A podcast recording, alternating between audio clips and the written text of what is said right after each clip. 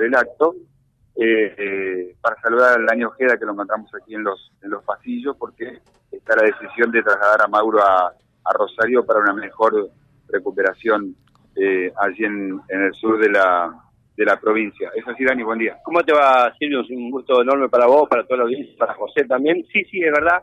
Eh, Mauro hoy se encuentra muy bien, muy bien, eh, está con, con lúcido, está lúcido, y es decisión de él eh, para una mejor recuperación, ya para la parte final de lo que es esta recuperación después de 36 días de, de haber estado acá en el hospital, donde, bueno, ha tenido las mejores atenciones, Silvio.